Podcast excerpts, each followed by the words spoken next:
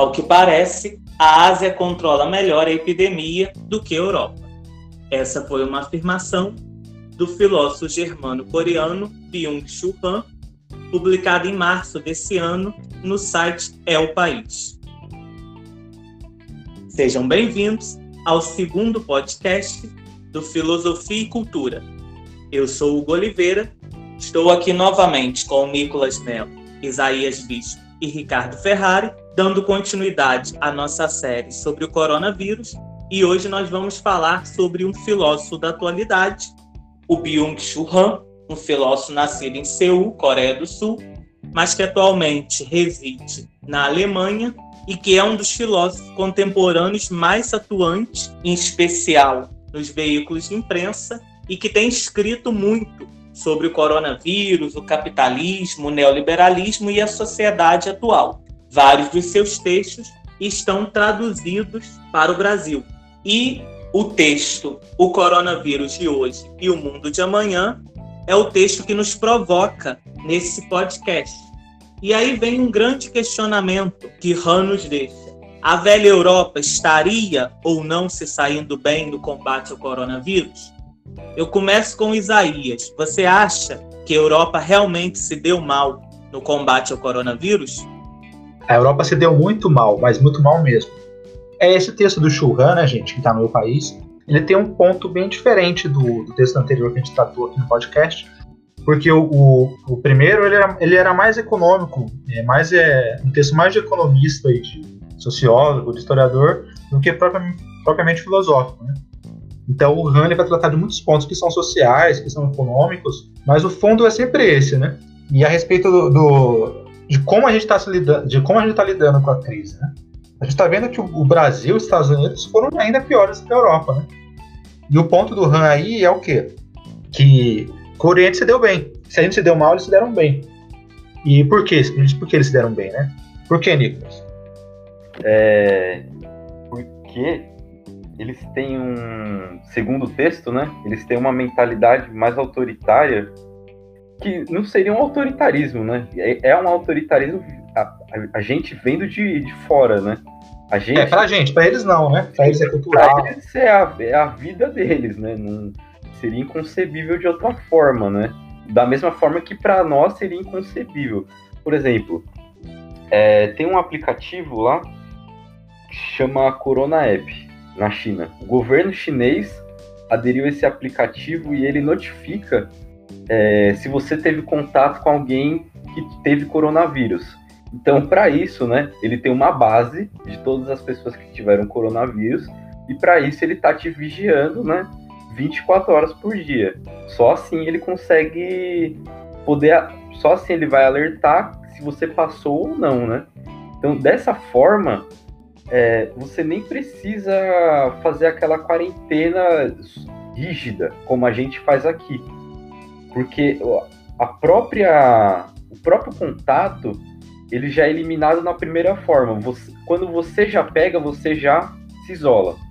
Você não vai ficar sintomático é, rondando o país, passando para todo mundo e, e você não, não revela sintomas, né? Mas você está passando para um monte de gente.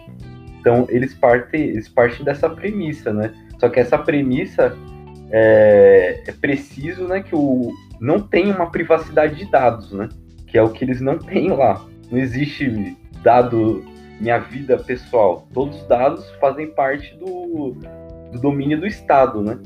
E é, e é, exatamente por isso, gente, que os orientais deram muito bem em relação com a Europa, né? Porque se a gente tem direito de privacidade, né? Se a gente que tá, se a gente fazendo esse podcast agora é, ele não pode, eles não pode, esse conteúdo que a gente está gravando, ele não pode ser acessado por qualquer um. Ele pode ser acessado pela justiça, mas como? Com o juiz autorizando, etc, etc. Lá não. Lá tudo que, que se dá, é, é, que é gravado e que pode ser interceptado, é interceptado. E aliás, e aquilo que nem pode ser interceptado, lá é interceptado, porque a gente vê na China, por exemplo, aquelas câmeras, né, que reconhecem as pessoas a, em frações de segundos, né? É, Coisa que seria um absurdo. Mas gente... no Brasil, gente, tem uma, o Brasil tem uma peculiaridade. Porque o Brasil nem é a situação da Europa, que perdeu no coronavírus, com desorganização e, e resistência, e nem é também o Oriente, que, que, que adotou uma medida, digamos assim, eficiente, mas autoritária. Relativamente autoritária, né? Porque o Brasil, a gente tem o quê? A gente tem o Bolsonaro. o Bolsonaro é uma anomalia. Então a situação que, é, que, é, que se implora, né? A situação do, do, do governo Bozo, ela merece um pouco mais de cuidado. É importante destacar que o Byung-Chul Han, ele escreveu é, esse texto no mês de março, né? A gente está aí no sexto mês da, da pandemia e no início a China era vista como o bicho papão, né? A China era exatamente era o coronavírus, né? Só que hoje a China não, não chegou a 5 mil mortos, o Brasil já passou dos 40, os Estados Unidos já passou de 100 mil, o mundo totaliza um pouco mais de 400 mil mortos, ou seja, a China que tem um bilhão e meio de pessoas, ou seja, uma parcela considerável da população mundial está no território chinês, concentra apenas 1% do número de mortes. Ou seja, há três meses atrás, quando o Byung-Chul Han escreveu esse texto, ele já acertou em cheio. Porque a China não era o bicho, não, não seria o bicho-papão ao longo prazo. E o que se mostrou verdadeiro. O bicho-papão se tornou a velha Europa depois dos Estados Unidos e agora está se tornando o Brasil. Exatamente. E você pega os dados né, de infectados em Taiwan, Singapura, nossa, é baixíssimo. Isso considerando que o coronavírus nasceu lá. Agora imagina se o coronavírus tivesse nascido no Brasil, né? A festa que ia ser, né? Aqui teria uma, uma espécie, digamos assim, de nova peste negra, né? Porque metade da população, no caso América Latina, seria se extinguiria, né? Porque, gente, imagina só. A gente não tem Ministério da Saúde, a gente não tem organização é, do Estado Nacional tratando da pandemia, que é coisa imprescindível. Se o vírus tivesse ocorrido por aqui, a gente, a gente já sabia disso só depois que tivesse, sei lá. Nicolas, você acredita que realmente essa questão da, do uso da tecnologia, né? que é, o Oriente tem uma facilidade maior de aceitação é, de, dessa, desse controle tecnológico, se é que a gente pode chamar dessa forma, do que o Ocidente. O Ocidente é mais resistente, sempre vem a discussão da, do direito à privacidade, etc. Essa facilidade com que o Ocidente, especial China, Taiwan, Coreia, Japão, tem em controlar a população através da tecnologia, isso foi fundamental para eles conseguirem controlar o coronavírus? Ah, sem dúvida alguma, com certeza. Isso aí é, é a chave deles, né? É o Big Data, né? A gente não fala hoje que o dados, né, informações, hoje é tudo, né? É poder, né? Só que a gente aqui do Ocidente, ainda por conta desse individualismo, né, ainda tem essa proteção da, da esfera privada, né? A gente tem essa esfera privada, né? E é por ser privada, né, que a gente vai querer proteger, né? É, essas coisas são simbióticas, né? Privacidade e a proteção, né? Se a nossa era era da informação, eles estão muito melhor lidando com ela do que a gente. Né? Exatamente, essa é a questão. Se a nossa era é a era da informação, é, poderosos, né, do momento são eles, né? Em certo, em certo sentido, né? porque tem muita coisa debaixo do pano, mas é, o que é engraçado, o que é curioso é que lá é o estrutural, né? É, a própria estrutura da sociedade já é assim. E por isso que por isso que eles conseguiram controlar tão bem, né? Porque eles já vão na causa, na causa raiz, né? Eles já vão no contágio. Aqui o contágio ele é ele é mágico quase, ele é tipo, mágico não, ele é tipo como posso dizer, como posso dizer, é, é invisível isso. Uma coisa que você você não sabe se você vai pegar. Você vai sair na rua, às, às vezes você tá falando aqui e você já pegou, não sabia, passou por um monte de gente, e aí? Nem, nem sabe. Lá não. Lá eles, eles vão ter o controle maior por causa que a informação não existe informação privada. Então qualquer mas daí qualquer coisa, né, pode ser revelada, né? Aí um caso amoroso pode ser revelado, alguém que é contra o Estado pode ser revelado. Daí que o Ocidente vai falar, é, mas se nós seguimos esse modelo, a gente vai acabar. Em autoritarismo. Sim, exatamente. Que para nós é um autoritarismo, né? Só que para eles é, é a própria vida, né? Um exemplo disso é o, é o primeiro médico, né? O primeiro médico a diagnosticar o Covid lá na, na região né, de Wuhan, que ele foi reprimido pelo regime chinês. Né? E você vê, você vê a capacidade deles em captar a informação rapidamente, né? Porque você vê, na, na primeira informação que o, que o, que o médico lá, no, a primeira notícia que o médico deu, automaticamente o regime chinês já ficou sabendo. É, pois é, né? E esse também é um diferencial da China, que nessa pandemia eles quiseram ter total acesso às informações, sem esconder nada, pegar as informações diretamente. E outra coisa que me chamou a atenção também é que, e o Byung-Chun ele menciona isso, é o fato deles terem máscaras protetoras, porque eles fabricam lá, então são máscaras com filtro, a distância também é 4 metros e meio. E voltando a essa questão do, desse modelo autoritário vocês acham que vai haver outros países que vão querer adotar esses modelos por causa do sucesso da China? Eu acredito que sim. Principalmente esses países da América Latina, né? No caso do Brasil, não, porque no, Brasil tem, é, como eu falei, tem essa anomalia Bolsonaro. Que ao mesmo tempo que ela é uma peste, ela, digamos assim, ela tem certa resistência a outras virulentes. Mas então, o Chile, né?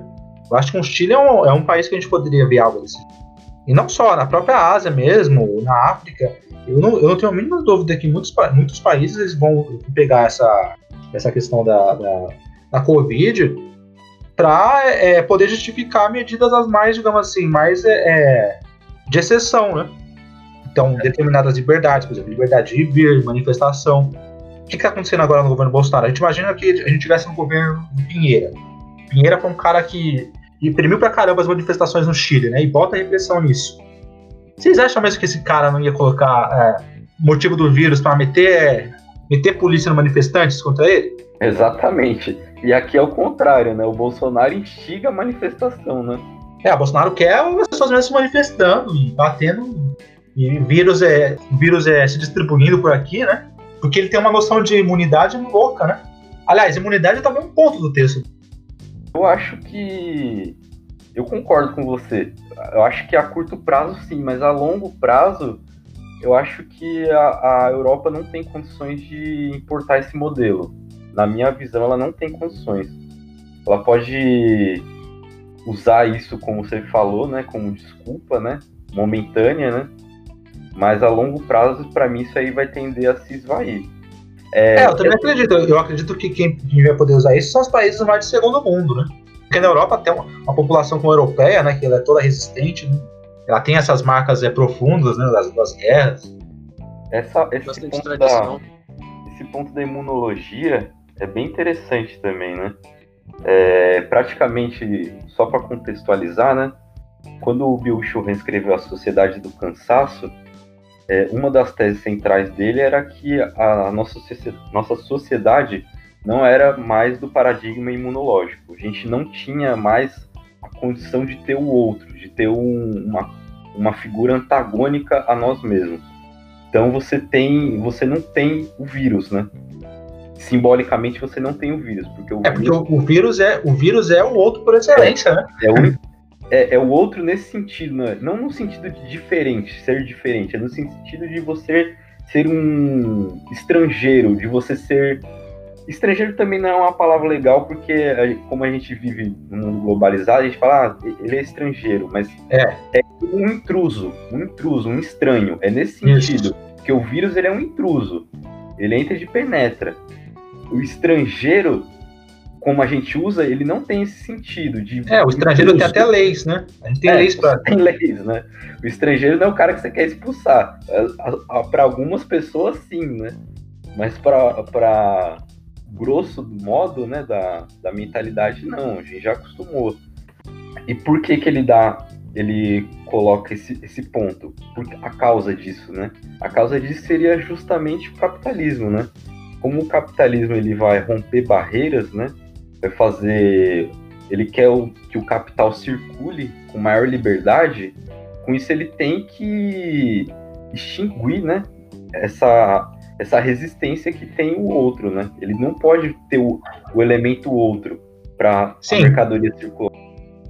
Tudo nesse, sim, tudo necessita se mercadorizar e tudo necessita é, é, é, ser, digamos assim, é penetrável para a mercadoria circular, né? Então é. você tem uma, você tem uma, digamos assim, uma equalização de todas as coisas que é que o marketing já captou, e você tem uma consequência disso, né? Que é que ele vai tratar também que é a transparência, né?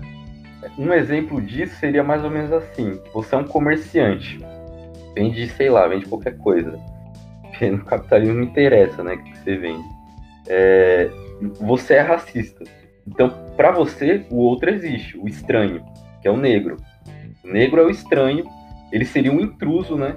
E o seu antagônico, porque você se coloca como uma em posição de superioridade em relação a ele. Daí, como que você vai se você for capitalista, você não consegue manter essa visão.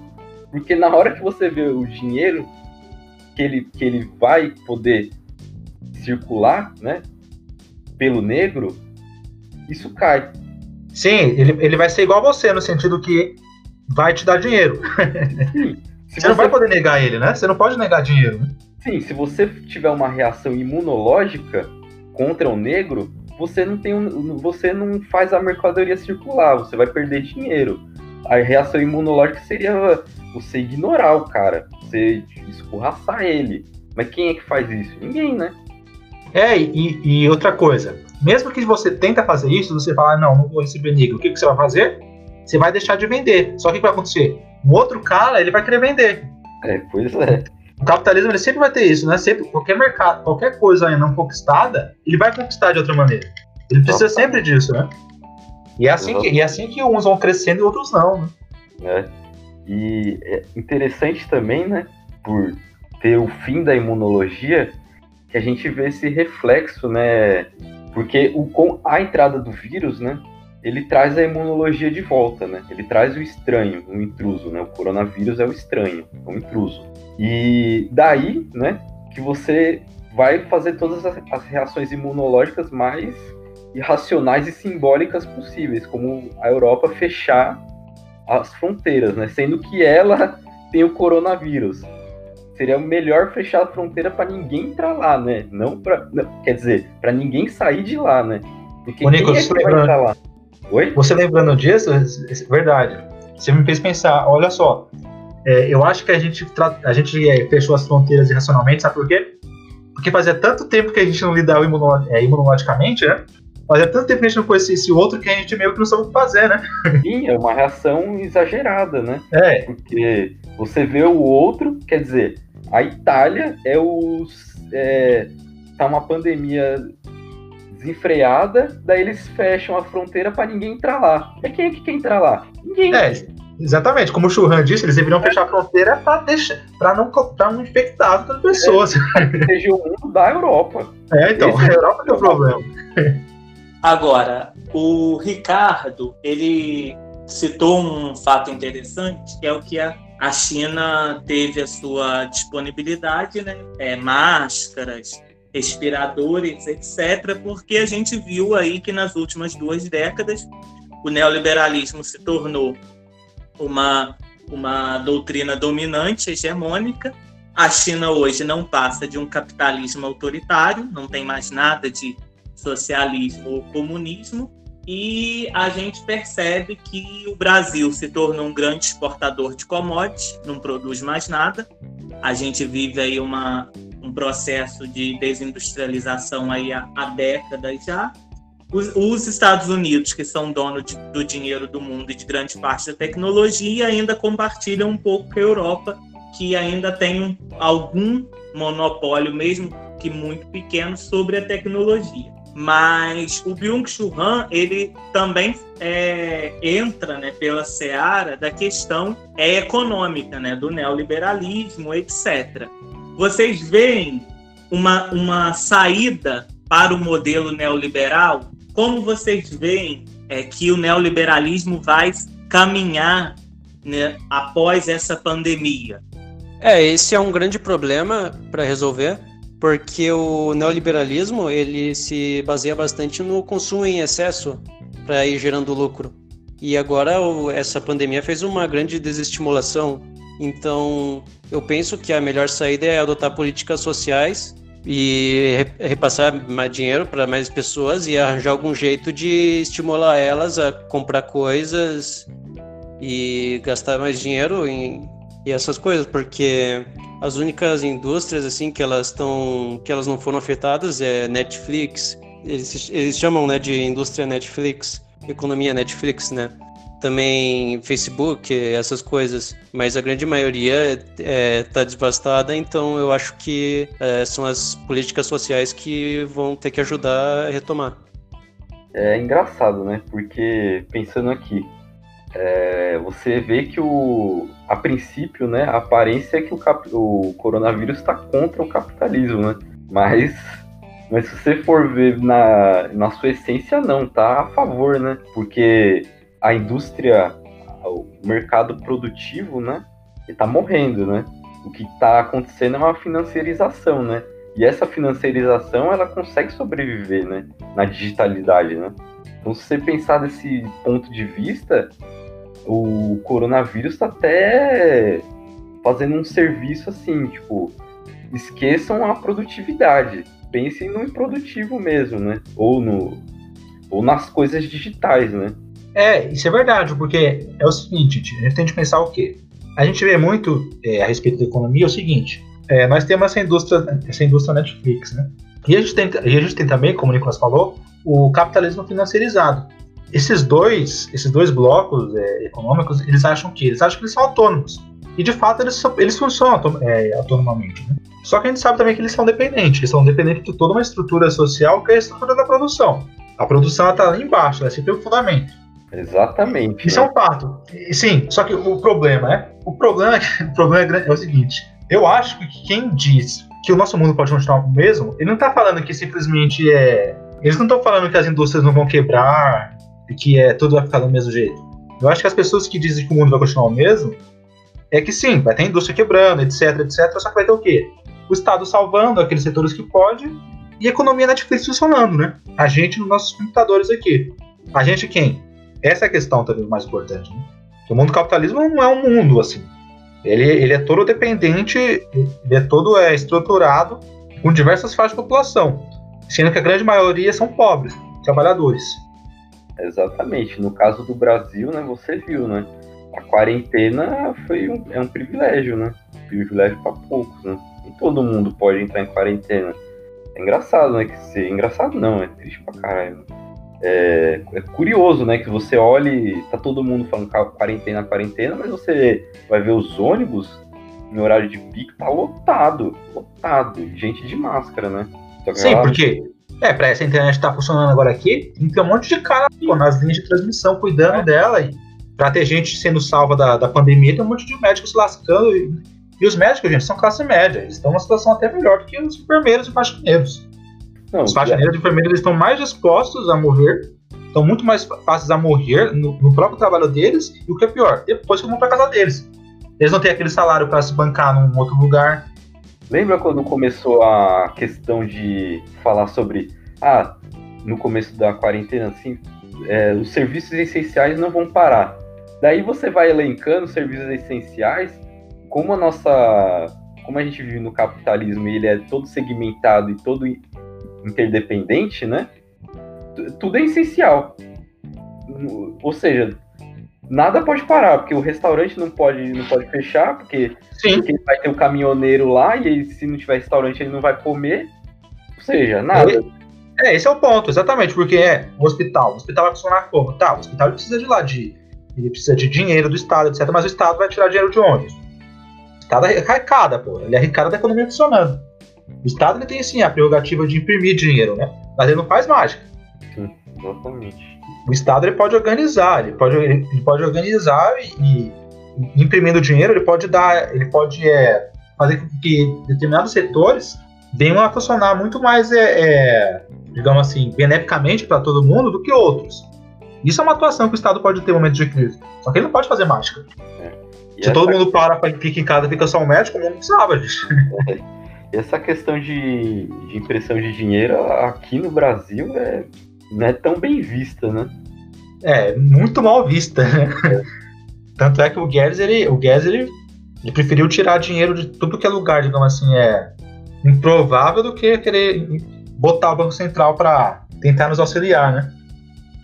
Nós estamos já caminhando para o fim desse podcast e aí eu deixo uma pergunta para vocês fecharem a fala de cada um, mas com uma pitada de provocação.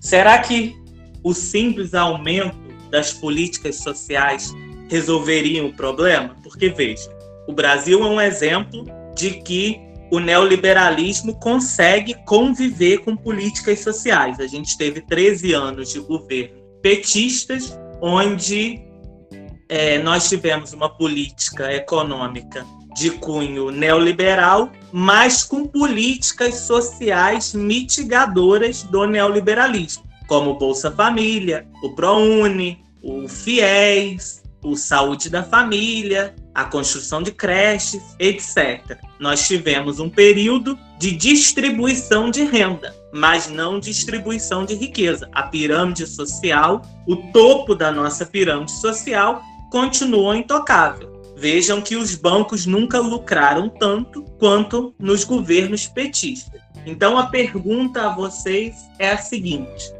o simples aumento das políticas sociais em meio ao modelo neoliberal, elas resolvem os problemas, Isaías? Não resolve, porque como a gente está pegando sempre aqui, gente, tudo é interdependente. No nosso mundo, muito mais do que antes. O Estado não pode simplesmente fazer política social a seu bel prazer. Ele precisa fazer política social e precisa fazer política econômica. Ele precisa também, ele precisa que a sociedade tenha confiança nele, né? Ele precisa que as leis sejam seguidas para todos. Por isso que no Brasil a gente vê o quê? A gente vê muitas iniciativas, né? Governos e governos tomando iniciativas diferentes, pontos diferentes, e a gente vê falhas.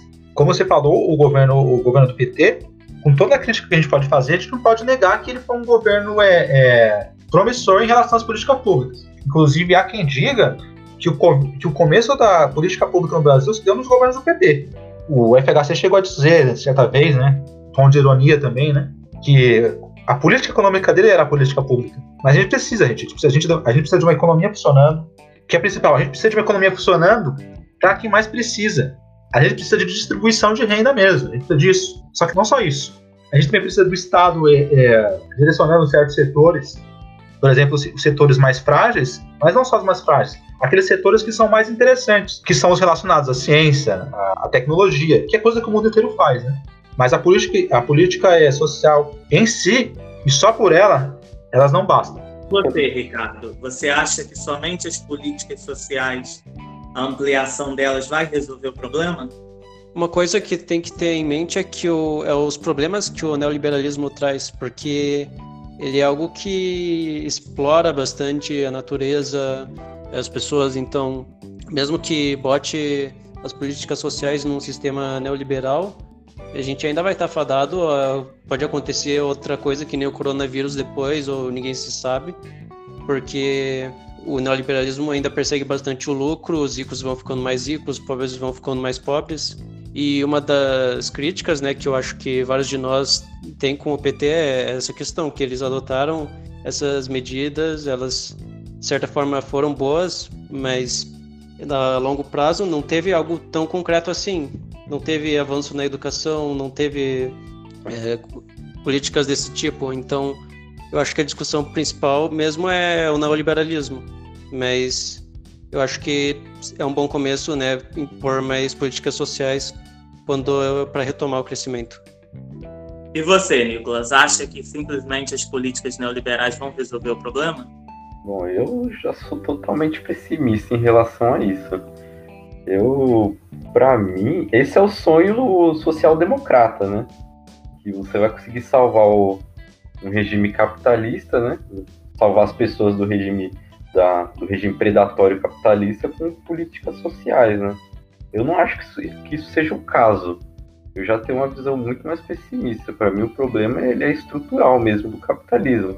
Agora, o problema também é quando a gente tentou ir além do capitalismo, viu onde que deu, né? Então, a gente está perdido, né? É importante, Nicolas e Ricardo, vocês falarem isso, né? Porque vocês pegaram o ponto que eu queria falar, mas eu acabei não falando. Sim, porque tem um problema estrutural aí, né? Não adianta, gente, porque olha só, mesmo se a gente fizer, tu, fizer tudo que eu tô falando que a gente faça, esse problema vai continuar. Que é o quê? Gente, não tem como. O neoliberalismo, ele, ele não pode. É, é, ele é fadado a problemas, ele é fadado a crises. Sim, exatamente. A crise que essas crises que nós estamos vendo, não só a crise do coronavírus ou a crise de 2008, elas vão, eles vão ocorrer toda hora. A, a crise no capitalismo é o estado natural dela, né? E o, empresário ele percebe isso. Ele gosta, né? Ele fala que ele gosta de crise. É o É lema, um- né? É, o lema, ele fala que ele gosta de crise, que é onde os, o- os negócios dele, onde as oportunidades são feitas, né? E o capitalismo tem isso, né? É o reino da oportunidade. Então a crise, nossa, é o paraíso para eles. E pra você- gente não, né? Se vocês quiserem entender, assim, de um jeito é fácil de pegar, porque o capitalismo está fadado a crises, né? O neoliberalismo muito mais. Você pode pegar, por exemplo, o ponto da tecnologia. Porque o Marx já mostrou, gente, que a tecnologia faz o seguinte: o burguês, o industrial, né, o dono da fábrica, ele vai querer aumentar as taxas dele de lucro. E para ele fazer isso, o que ele vai fazer? Ele vai colocando máquinas lá. Só que é o seguinte: o lucro, né, ele, ele tá o quê? Ele está relacionado ao valor. E o valor ele é dado pelo tempo de trabalho humano, o tempo de trabalho socialmente necessário para a produção da mercadoria. E olha o problema: quando você coloca a máquina, o que você está fazendo? Você está tirando o trabalho humano dali. Portanto, você tá- vai acabar tirando, de uma maneira ou de outra, a longo prazo ou a médio prazo, lucro, dinheiro. Porque o dinheiro, o dinheiro, o que, que ele é mais? O que, que ele é? O dinheiro nada mais é do que a representação do valor. No capitalismo neoliberal, então, gente, essa situação se complica a, a todas as potências. Porque ele é um mundo financiarizado, ele é um mundo que o dinheiro se dá, digamos assim, quase de maneira autônoma, né? Ele se mostra de maneira autônoma, né? Que, que é o dinheiro produzindo dinheiro, né? O cara que, é o cara que simplesmente vai pegar o, o, o, o que ele herdou do, do pai do avô, vai tacar no fundo de investimento, e ele vai ver, e ele vai ver que realmente vai surgir mais dinheiro lá, muito mais do que abrindo uma fábrica, né? Sem ele precisar trabalhar. Agora, para nós encerrarmos, eu vou deixar uma última pergunta, só que essa é bem cabeluda, e aí eu não vou jogar no colo de nenhum de vocês, vocês fiquem à vontade para respondê-la ou não, que é a seguinte: muito se tem criticado o neoliberalismo, em especial nesse momento do coronavírus. Alguns até dizem que o neoliberalismo não vai sobreviver a essa pandemia, que passada a pandemia, um novo modelo econômico vai ter que ser pensado. Só que eis a questão: o que fazer se não for o neoliberalismo? O que colocar no lugar do neoliberalismo? Quem se aventura em responder essa? O Zizek achou, né? O Zizek chegou a achar que é. Ele chegou a colocar, claro, em termos é, mais metafóricos, irônicos do que outra coisa, né? Mas ele realmente colocou essa hipótese, né? De ouvidos, a pandemia ela dá um. Ela dá um, um basta assim, no capitalismo, né? Ela mata ele como se estivesse dando um golpe de Kill Bill, né? Que aliás é um texto que eu recomendo todo mundo ler. Mas essa é merda, gente. É, como o Churran mesmo critica o Zizek, o capitalismo ele não tem nada pra mudar, não. E no liberalismo, muito menos, como você tá dizendo. É, é, e eu, pelo menos, eu não tenho nem sequer, digamos assim, capacidade imaginativa de imaginar outra situação que não a neoliberal. E olha só, e, olha que eu sou uma pessoa que eu, que eu sei que, que o neoliberalismo não, não, se- não se basta. O neoliberalismo e o capitalismo ele é um- uma coisa indomável. Você querer controlar, ele é uma coisa louca. Você não vai controlar, ele que vai te controlar. Não vai conseguir controlar ele. Muito pelo contrário, né? É, a gente, a gente, a gente estudando um livro do, do David Harvey, gente, aqui no, no Cefa, né? A gente via que ele teve um momento que ele sempre colocava alternativas, né? Só que as alternativas que ele colocava é, para, digamos assim, seriam anticapitalistas, na verdade são alternativas capitalistas, porque são, são alternativas para o capitalismo continuar vivo. Dado que o capitalismo está sempre querendo se destruir, né? Ele tende à autodestruição. É, é a, a social-democracia é isso, né? Ela percebe essa instabilidade né, do capitalismo, né? Ele vê que ele, ele vai se destruir a qualquer momento, né? Daí ele fala, não, não é possível. Eu vou, eu vou domar a fera. Eu vou Sim. fazer medidas para ele não se destruir, porque é, a, todas as crises são do capitalismo, né? A crise de superprodução, a, a, a crise do, do mercado imobiliário lá nos Estados Unidos. Já tá, já é suscetível, né? O capitalismo à crise. E essa a- pandemia ela vai ter que acabar uma hora. E a gente estava com esse modelo neoliberal faz um bom tempo, os Estados Unidos há mais de 40 anos. Então, eu acho que é, é difícil de substituir. Ele vai arranjar uma forma de aparecer de novo. Talvez demore um pouco mais, um pouco menos, mas eu acho que é importante ter isso em mente. O neoliberalismo já estava aí faz um bom tempo e Essa é uma situação um pouco diferente, essa pandemia. Ninguém esperava ela. É, a gente poderia pensar, poderia pensar assim, ah, bom, já que o neoliberalismo ele tem a crise, né, uma hora ele pode morrer de fato.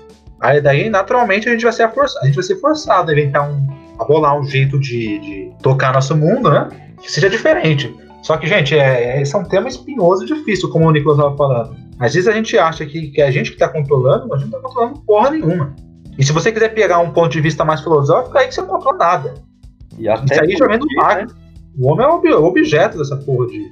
E até porque o quando o capitalismo vai ruir, quem que aparece? O Estado, né? O Estado vai e salva. É, sim. É, a dificuldade agora é que a gente não pode mais ser social-democrata, né? Porque o social, a social-democracia ela precisava do capitalismo é, nos seus modos industriais, né, nacionais e tal. Essa é a merda também hoje em dia. O que, que a gente faz? Por isso que a gente não escapa do neoliberalismo, né?